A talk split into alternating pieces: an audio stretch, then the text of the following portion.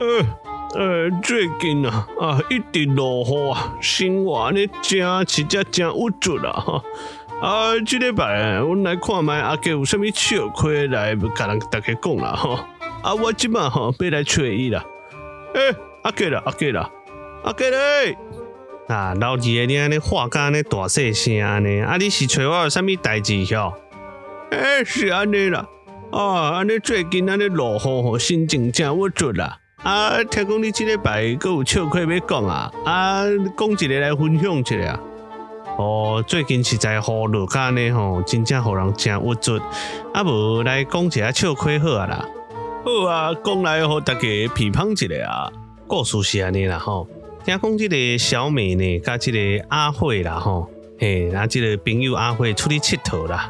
啊吼，咧佚佗时阵，因为阿慧伊是装即个义肢啦吼，即、这个假即个手嘛吼，哦啊，即个小美呢，伫咧耍诶时阵呢，都无细字哈，搁家己诶即个义肢用下呀。啊，即个阿慧咧真紧张，就甲问讲啊，即马要安怎？即马要安怎？啊，小美嘛毋知要安怎呢，啊，所以就讲啊，无安尼我陪你好啊。啊，即个阿慧就讲啊，即爱找医生吼，即定做哦吼。啊，小美就讲不要紧。这包在我身上了，哦啊，所以这个小美呢，这个过几日就要走去找医生啦。啊，怎啊吼，甲医生讲，医生医生，啊，我要做这个义肢啦。啊，医生就甲问讲，啊，你看起来好好，你啥要做义肢？吼，啊，小美就甲医生讲吼，讲因为我无细字吼，甲这个阿慧义肢用下呀，所以我要做义肢还阿慧。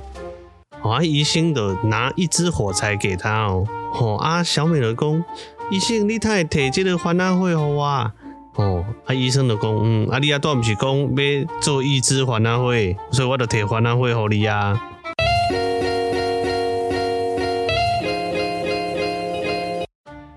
吼，啊，可听这个笑话有寒有寒吼，迄风吹过来会冷呢。哎呦！啊，老弟，你嘛听有啊？嘿，这实在，这个笑话哦，我听着我也，感觉真趣味啦。好好好，好啦，这礼拜有笑到就好啦。哎、欸，好啊，要落雨啊，我爱转来收衫啦。哎、欸，哎，记得搁穿笑盔咧吼。啊，我先来去哦。哎、欸，老弟，哎、欸，你安尼就讲咧就走。哎、欸，你，哎、欸，哎，记得去报新闻哈。哎，真无伊个法度呢。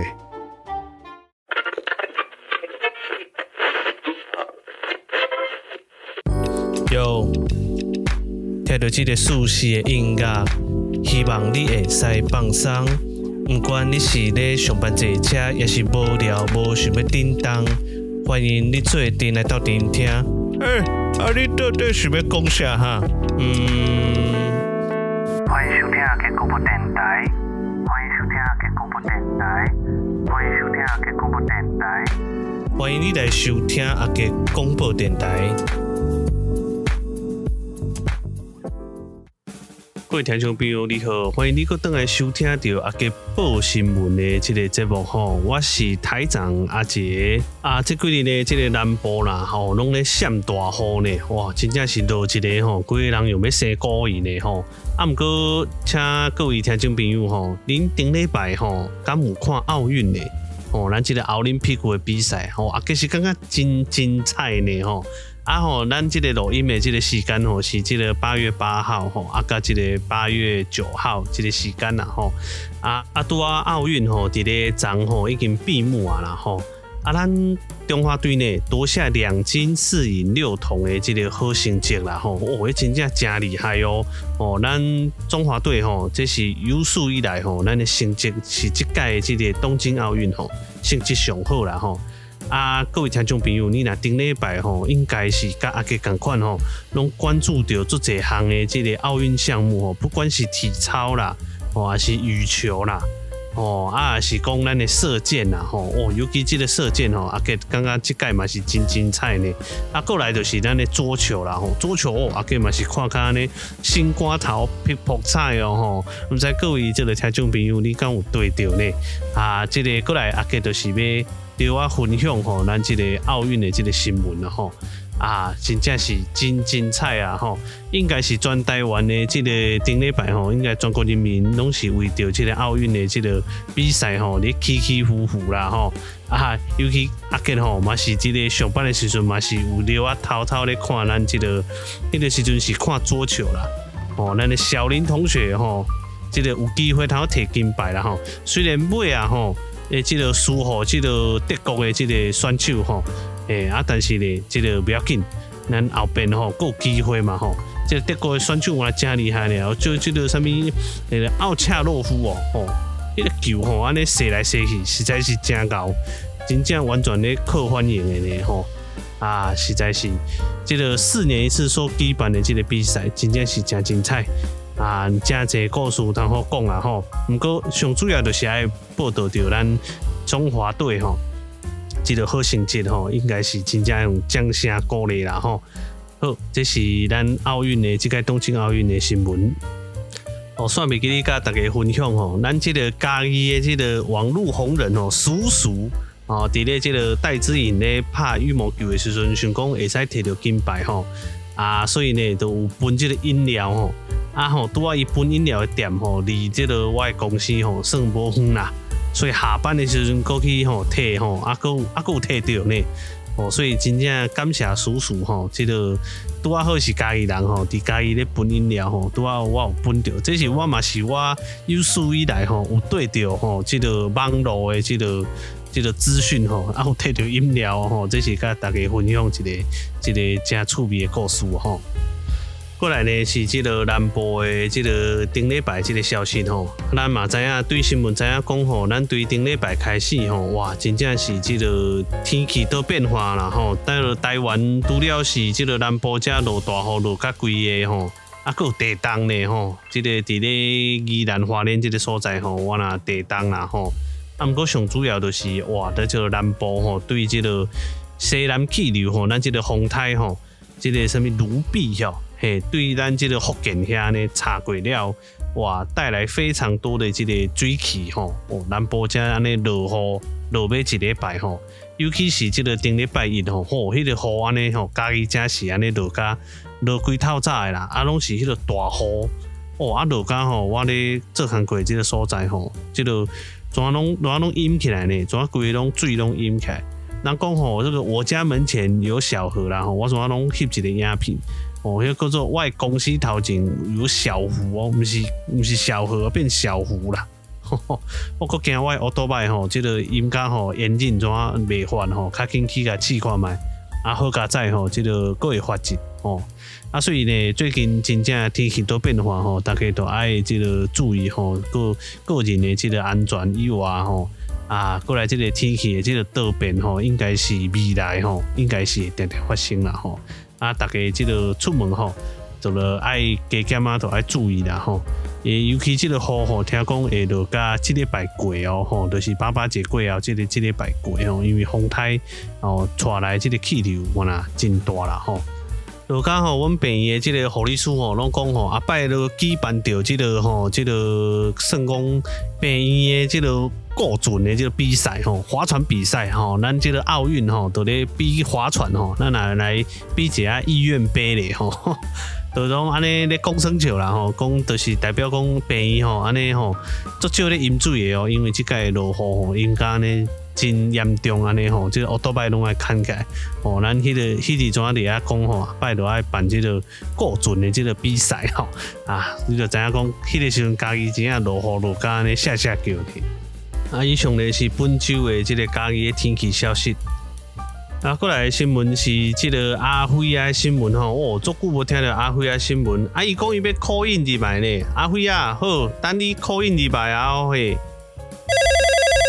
啊，电话来，来，咱接听者吼。诶，阿辉啊。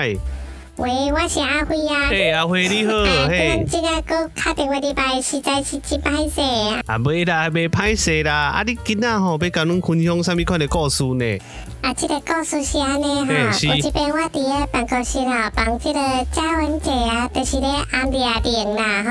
啊，这个阿伯就对我较行入来啊吼，啊看到我咧铃铃，啊伊就甲我讲吼，讲哦阿辉啊，你正到铃铃咧，阿伯若有机会爱互你掠领一下啊哈。哦，哦，我甲安尼嘉文姐哦，安尼面拢青伊啊。哦，这毋是干那青伊尔，这我看迄，怎规个拢拢黏腻到诶哦，这安尼规个安尼啊，了你是安怎处理？哦，啊，这个阿伯安尼怎啊雄雄甲你提出这个问题呢？啊，了咧，你安怎处理哈？转移目标啊！我着讲吼，啊，迄个先人嘛真够厉害的 哈。啊，讲出来。一站嘛听讲，这个阿伯怎啊拢咧注意些动安尼吼，啊，实地真歹势啊！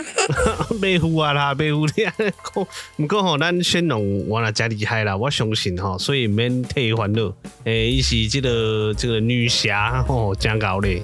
嗯，无啊，我嘛毋知变啊，还是讲杰哥你有闲，啊来甲我救一下啊，用你的这个功力，好看有法度这个对付阿伯无？啊，无啦，你咧找着我遮，啊，你规日安尼，啊，我的功力吼，阁无法度甲这个阿伯镇住啦吼。毋过吼，我若有闲，等于会使听恁讲讲话啦吼，这是无问题啦。我等下吼，甲你放一个音效啦吼，啊，这个阿伯音效来。阿伯。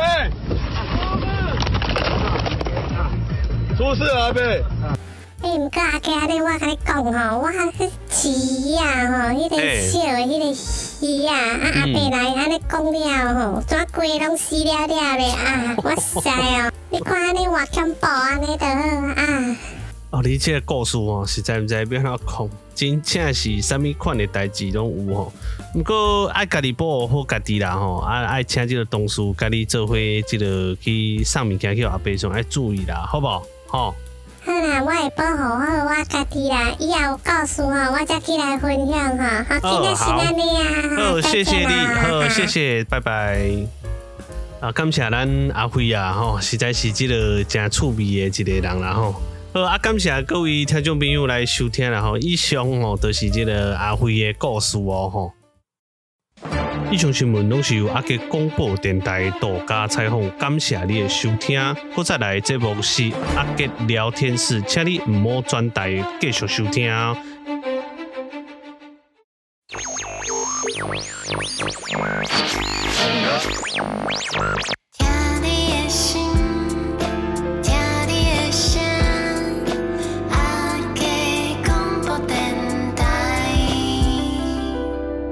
各位听众朋友，大家好，欢迎你再回来收听阿杰广播电台第十一集的 Podcast 节目哈。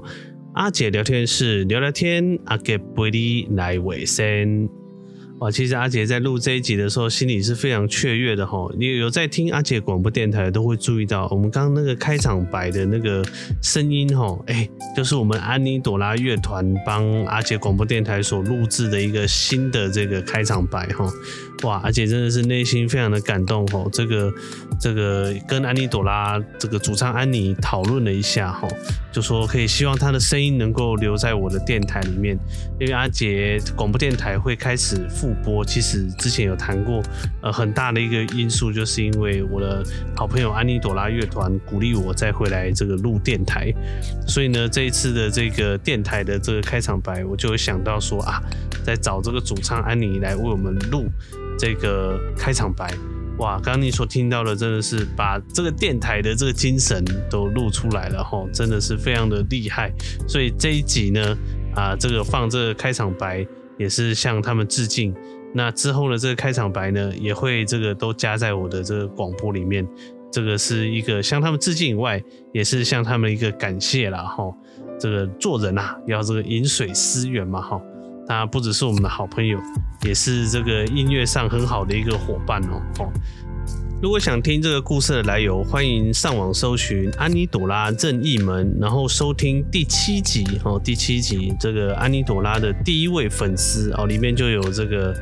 台长呢，跟安妮朵拉当天呢在演出的时候所有很多的这个对话哦，里面就是有就在现场，就是安妮朵拉鼓励这个台长。来继续在做这个 podcast 节目的这个片段哦，可以再回去听听看。也很期待往后有机会能够再跟安妮朵拉乐团一起合作演出也好，好，或者说再听他们演出唱歌也好啊，都都是作为一个好朋友跟歌迷哎，这个所期待的。好的，介绍完，感谢完，我们今天要聊些什么呢？诶，除了个案以外呢，还要再聊聊我们刚刚台语的部分嘛，哈，就是我们台语的部分，第一开始呢讲的新闻呢，就是这奥运的新闻嘛，哈，各位听众朋友，不知道你有没有这个关注上礼拜的这个奥运的这些项目，哈，啊，阿杰我呢是这个一开始还没有关注到啦，哈，以往的这个奥运我其实都会看一点。好，但是因为这一次呢，啊，这个非常的精彩哦，在这个郭庆纯拿下了金牌之后，我就这个手一痒，好，我就去买了这个 线上的这个这个电视的这个转播的这个会员了哈，因为也不想错过这个奥运的这个节目哈。那当时也在促销嘛哈，我们就去买了这个这个现在网络这么发达，就去买了会员，哇，然后就开始看哈。那我们国家的这个羽球呢，跟桌球就不用讲，我都有看了哈，这个非常的精彩。呃，但是我这次看到比较特别的就是射箭这个项目哦，是射箭这个项目之前其实没有什么太注意啊。不过在看这个小林同学要对战这个金牌的时候，他的前一个前一场呢，就是在这个比射箭嘛哈。然后那时候刚好新闻又出来说，我们的团体射箭这个夺得银牌呀。哇，那我就开始就是有注意到射箭，我就去看，然后刚好当时是女子射箭，哇，我就发现原来女生射箭也可以这么的厉害啊哈！尤其我当时那时候是那时候刚好在做这个金牌战射箭的这个金牌战的转播哈，然后我就看到哇，那韩国的这个女将啊，这安山啊，这个好像才十几岁，十八岁还是二十岁哦。这个每一箭都是十分诶，这个真的是非常的让人惊讶跟惊人哇！那射箭这个项目需要非常高的稳定性，你看它每一箭都要射在十分里面。那这个这个女子的这个韩国的这女将安山，她就每一箭都射在十分，我就觉得哇，这个真是太厉害了哈！哦，所以这个是第一个让我印象很深刻的这个这个射箭这个奥运的这个项目了哈。那第二个当然就是我们我国好手这个戴资颖的，跟这个在争夺这个八强赛的时候对上的这个呃菲律宾的这个因特农，哇，那个真的也是非常的精彩啊！这个只能说这个神仙打神仙呐，真的是非常的厉害。就是最后两个让我最动人，就是两个刚好都倒在场上的那个球，然后那一球是戴资颖赢嘛，哈，就是得下那一分，哇，我真是觉得真的是。运动家的最高精神啊，那一场比赛，对，当然后面的每一场比赛都很精彩哦，我都有看啊。虽然是拿的银牌，但是已经非常的厉害了。这国家的选手为着国家来这样子拼命的这样子的要夺得荣耀哦，真是非常的不简单。那再来的这一个项目呢，啊，就是这个体操。哇，体操除了我国的这个好手呢，啊，这个夺得了这个银牌以外。啊，我看的这是女子的高低杠，哇，那个真的是力与美的结合啊！你看一个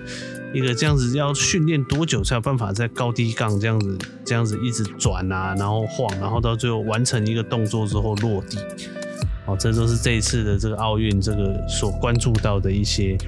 啊一些体操项目啊，然后跟这些其他运动项目，我都觉得真的是很不简单哦。啊，讲的有点多啊。那第二个这个新闻呢，就是在讲这个天气哈。这个嘉义这边哈，这个上礼拜这真的是整整下了一个礼拜的雨，下到这个礼拜还在下了哈。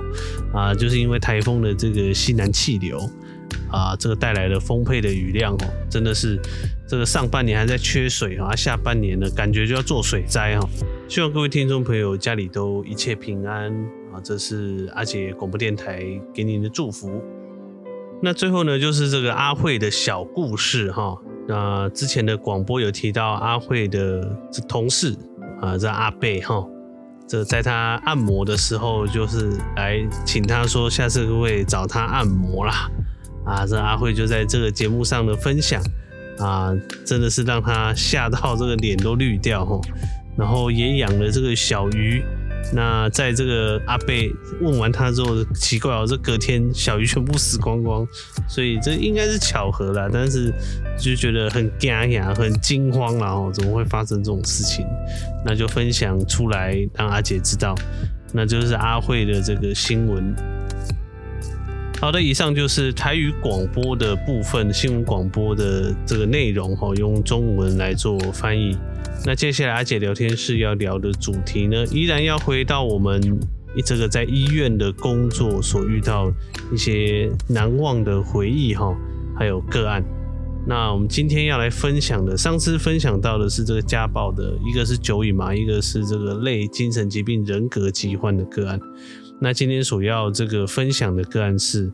这个情绪非常高涨的一个，被那时候的社会局认为是这高暴力的这个个案哈，来到我们这里来做治疗之后，当我们所了解他之后，才发现，哎，其实他的生气都是有原因的，只是他的情绪表达比较高涨。那我们就下了一个主题，那时候我跟老师就下了一个主题，叫做“其实再坚强的男人都有他很脆弱的一面”。哦，今天就是要来分享这个个案，我们怎么跟他工作。那简单来讲，这个个案呢，印象很深刻，也是因为他是少数哈，也是被判刑的个案。上一集我们有讲过嘛，哈，家暴的个案其实要被到判刑这件事情，哈，其实就代表他有些行为还蛮严重的，哈。因为家暴，你只要遵守家暴令，其实都不会走到这一步。那他可能就是还牵涉到刑事案件，所以他被告的那个部分是刑事的部分，可能他有伤害啊这些部分，然后他是好像是被判缓刑啊，我要是没记错的话。缓刑就是这个，他一样一样有罪吼，但是是暂缓执行的意思哦。但是要接受这个关护人都要去找关护人报道啊。所以我印象深刻，他来找我们的时候，他就一直抱怨这件事情。在他的观念里面，他就觉得哇，这是罪大恶极啊！我怎么会跟那些什么杀人犯一样啊？我都要去找关护人报道，这是家内事啊，搞成这样子吼。那那时候我记得社会局会把他列为高危险，是因为他多次的就是威胁这个太太哈，可能要这个持武器啊或是什么的，要把对方做掉。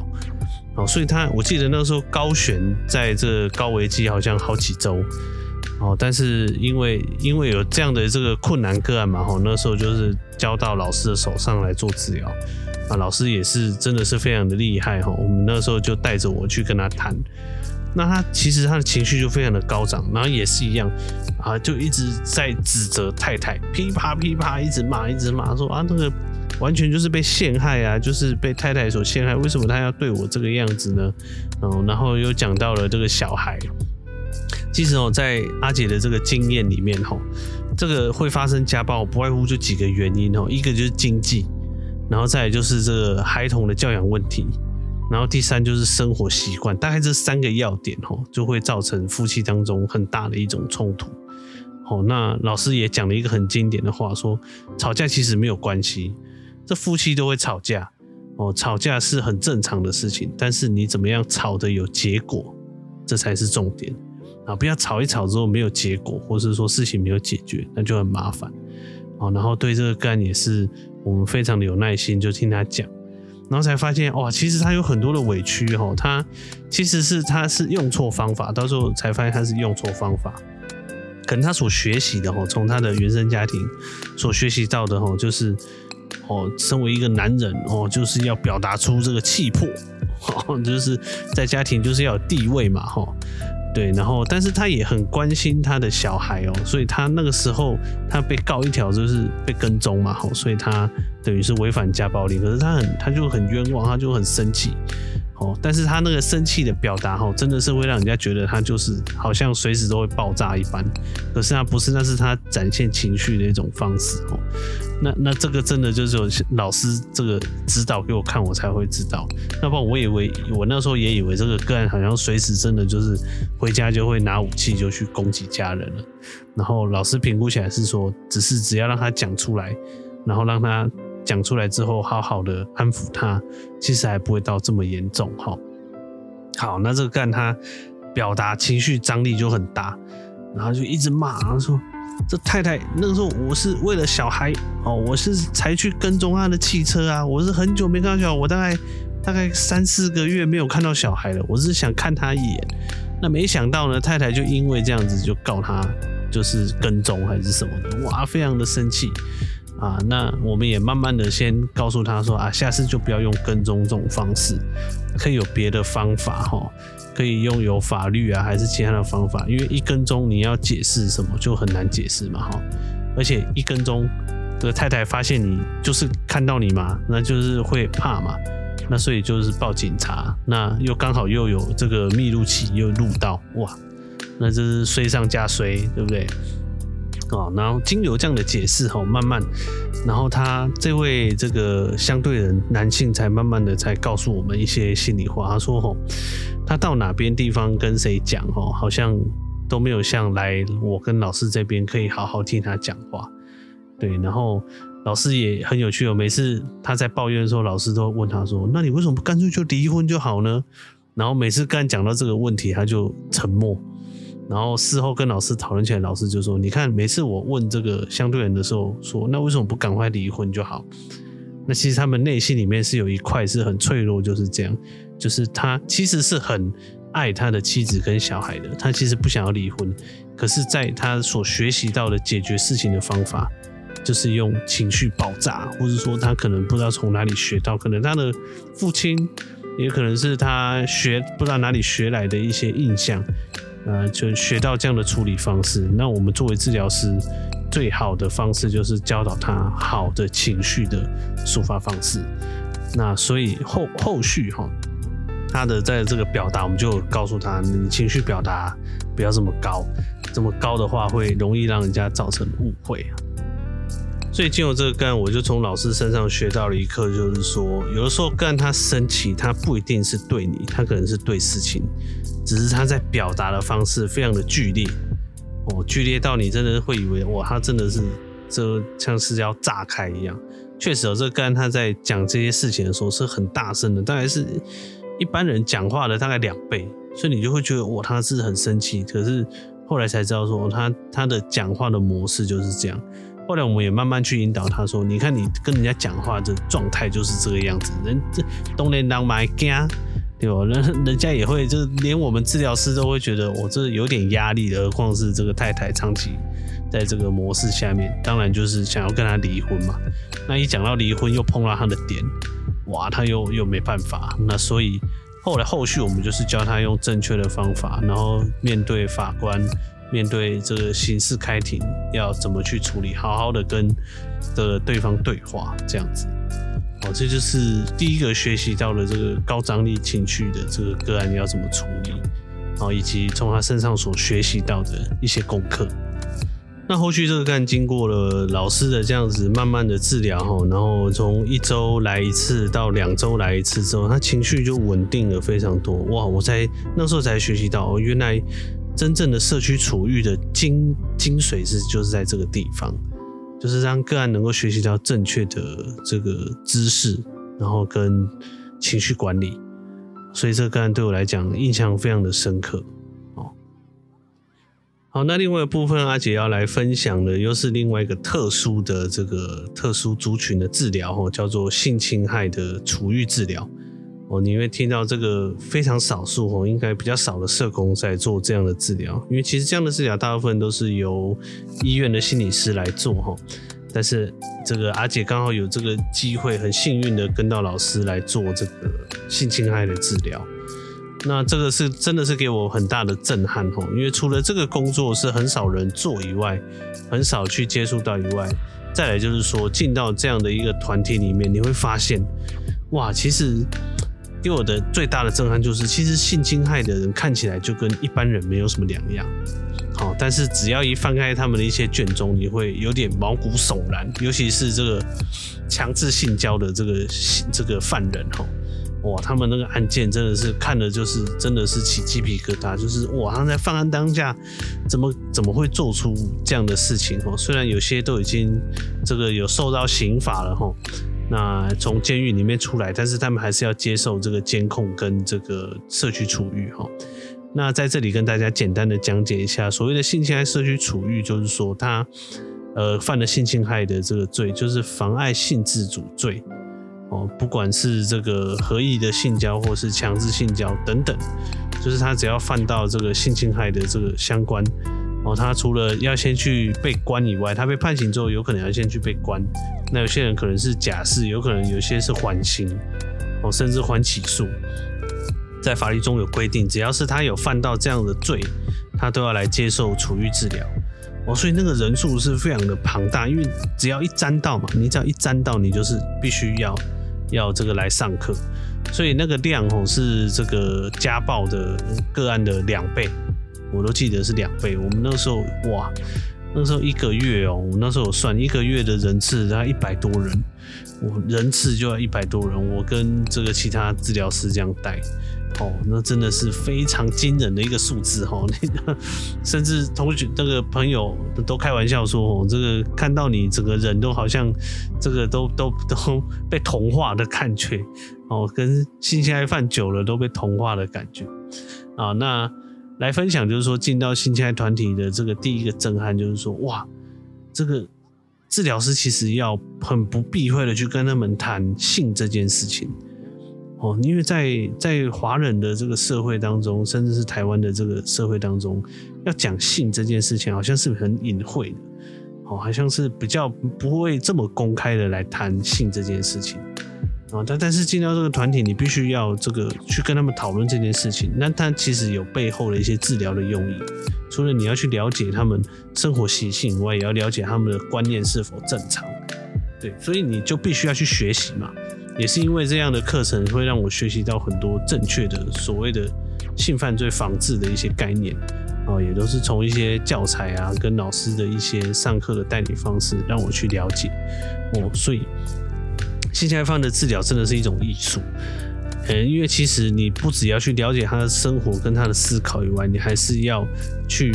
了解到他那个思路到底怎么进行。哦，就是除了要对他案件了解以外，你还要知道说他为什么要犯这样的罪哦，因为他其实都有脉络去可以寻的。对一个人，你看，哦，我之前去受训的时候，那个老师就讲得非常的好。他说：“哦，你看一个人要要强迫自己违反道德的事情，那个需要有多强大的心理动力，才有办法去做出这件事情，一定是很长期的这个这个。”的根深蒂固的这样子的影响也好，好，或者说他的学习也好，这都会造成他很大的影响。对，他跟一般人不一样，所以他才会去做这样的事情。所以看这类的这样的个案哦，就是有关于成瘾啊，有关于这个性侵害啊，它会被放在精神科的用意就是这样。因为在国外，其实对国外的人来讲，这样的个案它其实就是会在归类它，它有某一种的成瘾。某一种的疾病才会出，才会进到这样的状态里面。那所以简单的跟各位听众朋友讲解一下，这个所谓的性侵害的处遇治疗的基本概念是这样。那其实政府也有规定哦，你要成为这个治疗师以外，你要它有两阶段，一个是初阶，一个是进阶。但我是受的是初阶通过，因为进阶它其实要有证照。那其实阿姐。其实还没有考到社工师证照，所以在进阶的部分只能跟不能主带哦。但是在这个阶段里面，真的是感谢老师，然后这个提供给我很多的空间，可以跟着他一起去从初阶到进阶，都可以跟着老师来学习。好，那来分享性侵害的这个团体当中让我印象深刻的个案哈。第一种就是也强制性交的这个个案哈。哦，那个时候我要学习去这个了解他以外，我还要学习去观察老师怎么跟他互动。哦，因为老师有讲过这个蛮重要的一个观点，就是说强制性教的个案，你要去观察他有没有进化的可能，哦，或者说他的生活习惯有没有改变，或是再回到他原本的那个生活的形态里面，这个非常的重要。但是也不是说合意性交的个案就就没有问题哦，我也是有遇过。这个合意性交的个案哦，但是他这个就是习惯性，就是一直去跟未成年少女发生性关系，啊，这个也是有一些状态啊，只是他被告的时候都是合意性交哦啊，这个之后再讲吼。那现在讲到的是这个强制性交的个案，就是因为他会会有这样子的冲动也好，或者说他有这样的犯罪动机的时候，那其实就要去仔细的去观察他后续有没有再回到那样的环境。哦，因为性侵害治疗师在受训的时候，其实有一个架构，就是说性侵害犯他其实会在一个循环里面，哦，其实就跟成瘾的那个状态有点像，只是他那个那个循环哦，就是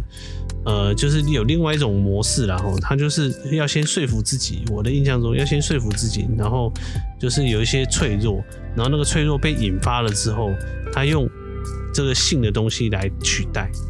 哦，然后所以就变成性犯罪，就是他要经历过这样的一个历程，就是要说服自己要去做这个一般正常人不会这个。同意的事情，然后或是说违反道德观的事情，然后他去做这件事情。那所以我们要去了解，说什么事情让他崩溃，就是在心理上能够崩溃，然后去做做出这样的事情啊，有可能是环境啊，有可能是压力啊，啊，有可能是跟女朋友分手啊，造成很强大的压力，所以他必须找一个东西来弥补，或者说他本身就有一些精神疾病，导致说他在判断上面就是有可能就是失衡。等等很多状况，所以你必须要去判断。但是到强制性交这样的行为的时候，那就要特别注意了，因为它一定是有一个有一个驱动嘛。我因为是它是等于是他用强力的方式去去胁迫别人这发生关系，那那这个这个是我们特别注意的这个重点哦。那我们也会特别小心哦，因为这样的个案也特别容易这个有可能会伪装。哦，我就记得还好，在我的任内没有发生过这个性侵害犯有这个出事的状况，但是我都特别注意所谓强制的这个性侵害犯哦，因为他们出来在社会上的时候也是啊，彬彬有礼啊，对老师也是哦，这个是很顺从啊，哈，但是我们都一定会针对他那个重点去问，比如说你这个礼拜生活怎么样？哦，那你面对到一些诱惑或者说一些状况的时候，你怎么处理？然后都会特别去针对他来问，哦，甚至详细到说你你这个自慰的方式是怎么样处理，我因为都会去问他，因为有些人他就是自慰，他没有办法去满足他自己。我在 Podcast 上讲这个，可能很多有些听众可能会会觉得，哦，这个阿姐怎么走这么重的这个路线呢？不是，是因为要讲解让大家清楚哦，对，所以。我们都会去询问他，因为这就是一种专业，是要让他了解到说，诶，好像这样子做就会开始跌到那样子的深渊里面去的时候，我们是在协助他，可以用另外一种方式来取代，或是在警告他说，诶，注意喽，小心哦，你现在的生活已经开始跌回去了，那这样也有可能那个犯罪率、那个犯罪的可能性就会提高嘛，所以就要一直去去针对这些问题来询问他，也是造成他以一点点的一些压力嘛。对，因为他必须被限定说，他一个礼拜就要来来找我们上课一次，好，然后必须要我们写报告，觉得他可以通过之后才能通过哦。所以性侵害犯在社区的处遇中其实是非常的严格的，哦。那今天就先分享这个强制性交的这个个案，我们是怎么处理？对。然后就我印象中有一个蛮深刻的这个个案哦，他其实讲话就是这样，就是就是很很别别扭扭的这样子哦，然后就是很隐藏这样子，然后印象中我们就是要一直问他，一直问他，一直问他，然后他才讲说，他才会缓缓的讲出说哦，我有啦，我其实这礼拜，我有这个去找这个找这个女生搭讪，哎，其实我们听到这个词，我们就会。有点警觉性的，因为那个那个就是他开始要启动的这个前因嘛，我们就会想办法把它斩断哦。所以，我们就是听到这个一些 key word，我们就要非常的小心哦。当然，这之后可以再细谈，然后我们这是今天所要分享的性侵害的治疗，就是强制性交的个案，我们怎么去关注它？那后续还有一些很经典的个案，比如像挂脚镣的个案，我们怎么去处理？然后甚至是这个智能障碍的个案，他犯了性侵害的这个罪，我们怎么处理？等等啊，还有青少年，还有一个很大的区块，做青少年这个性性犯罪防治的这个部分，我们怎么做？我在之后的这个 podcast 都会聊到哦。好了，今天因为时间的关系呢，我们今天就先聊到这边喽。这很感谢你来收听阿捷广播电台。那今天就是分享两大重点，一个就是家暴的个案。另外一个就是开始进入到这个性侵害的这个治疗的这个个案当中，希望你会喜欢今天的 Podcast 节目。OK，那我们下一期我们同一时间我们空中再会喽，拜拜。